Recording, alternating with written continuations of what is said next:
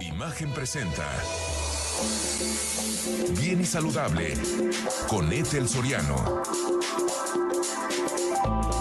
La voz más saludable de México. Seguimos aquí en Bien y Saludable y no saben qué gusto me da darle la bienvenida, bienvenida al doctor Pablo Aristi, él es cirujano plástico del Hospital Ángeles de las Lomas. Hablar de este tema, querido Pablo, que hace mucho no te veo y me da muchísimo gusto compartir cámaras y micrófonos contigo nuevamente, acerca de la mamoplastia de reducción.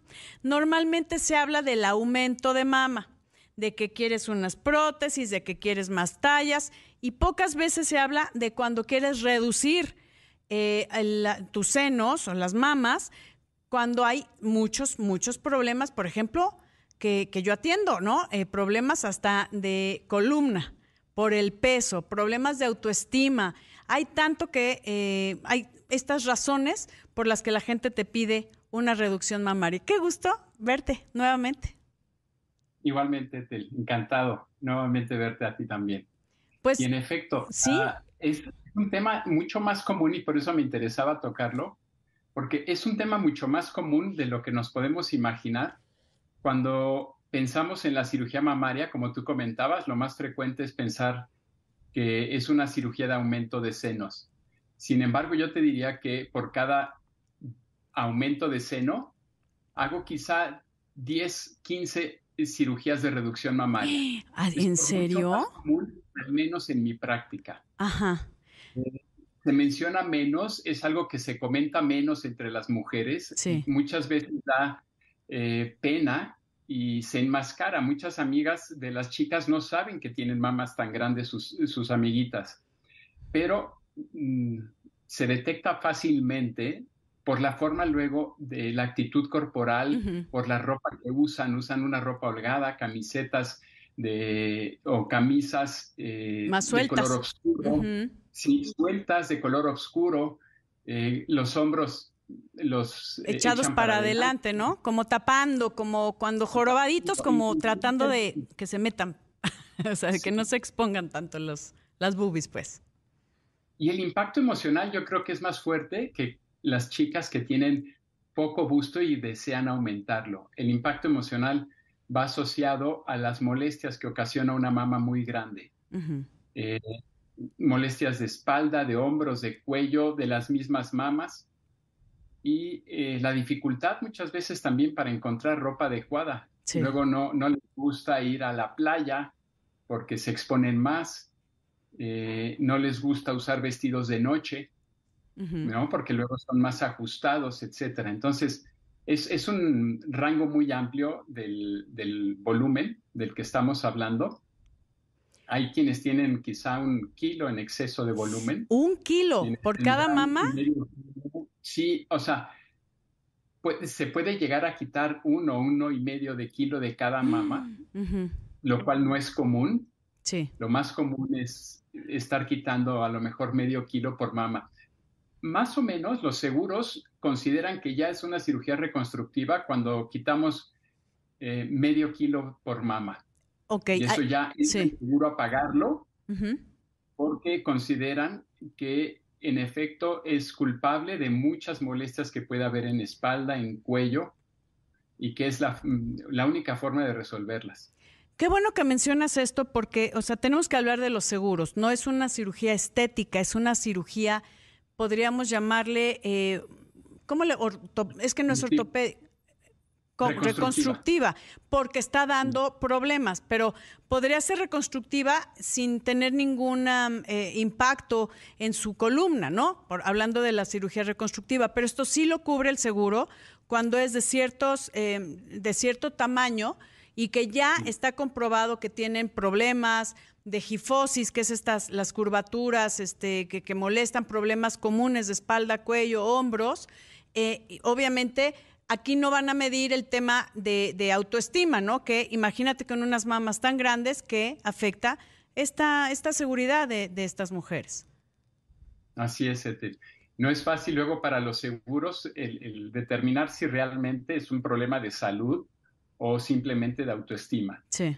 Entonces, existen distintos criterios, no se tiene un criterio universal, existen distintas eh, tablas, digamos, que cada seguro usa, pero no nos las hacen de sus conocimientos. Mm, Pero básicamente estas mujeres, para que se los pague el seguro, requieren una carta del ortopedista o del cirujano de columna sí. refiriendo que sus problemas que han estado tratando por meses y a veces años están relacionados a un crecimiento excesivo de las mamas. Y los seguros van a pedir las medidas, van a pedir el, fotografías eh, preoperatorias, pero sobre todo se van a basar para terminar la, la autorización en el peso que tuvo la pieza que se quitó, o sea, Sí, el, el el- peso el- del sí. tejido mamario extirpado. Eso es lo que finalmente hace que los seguros, los seguros paguen o no. Ya. Dime una cosa, eh, porque en muchas ocasiones me estás diciendo que tú haces un incremento de mama por qui- más o menos 15 reducción. O sea, es algo que es en tu práctica mucho más común que poner unas prótesis o incrementar, ¿no? O poner en su lugar, pues. eh, pero no te. ¿desde qué edades se están pidiendo estas reducciones de mama? Obviamente, esperemos que sean por estos temas, ¿no? Eh, pero yo creo que la mayoría de la gente que quiere reducir sus mamas es porque no se siente bien, ya sea por un problema físico o un problema este em, em, personal, ¿no? De que no están a gusto.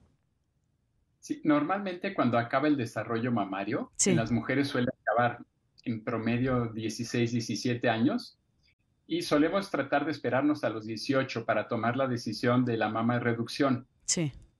Eh, Entonces, generalmente es a partir de los 18 años. Ok, y no te preguntan las, los papás, oye, es que espérate a que amamante, porque así le van a bajar las mamas y mejor que tenga sus hijos.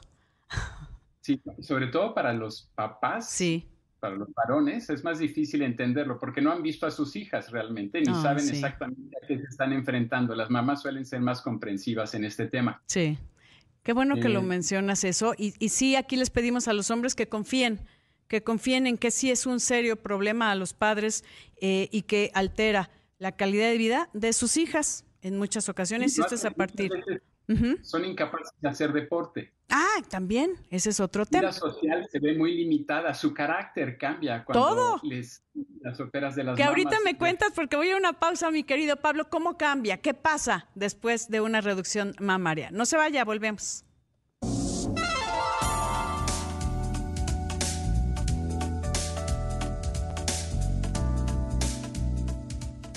Seguimos aquí en Bien y Saludable con el doctor Pablo Aristi, él es eh, especialista en cirugía plástica y reconstrucción del Hospital Ángeles de las Lomas, hablando de la mamoplastia de reducción.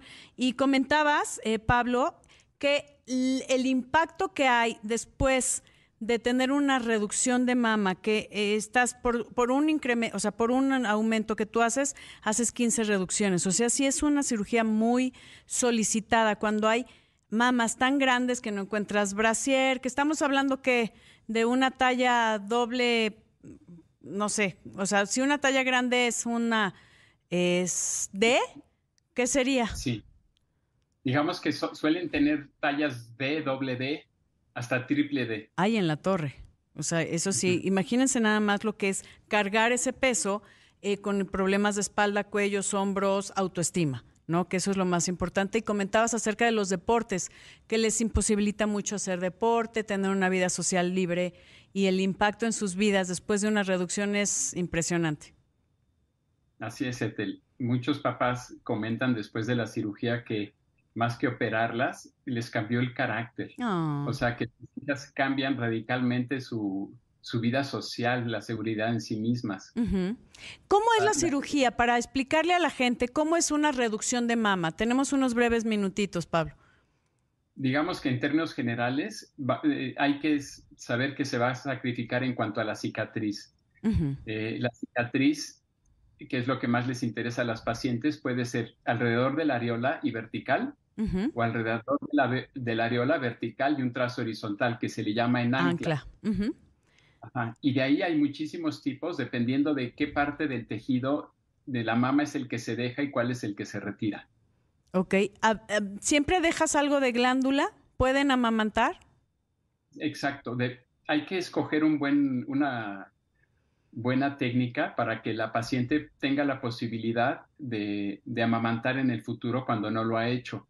Por otro lado, nunca es eh, posible asegurar que van a poder lactar, porque aunque dejes la glándula unida a la areola y al pezón, en realidad no sabes si esos conductos son permeables o no. Las, muchas mujeres no pueden lactar, aún sin cirugía previa y aún con mamas muy grandes. Claro. Eso, eso es, depende, ¿no? O sea, aún, sin cirugía y mamas grandes tampoco pueden lactar porque hay colapsos de los conductos, ¿no?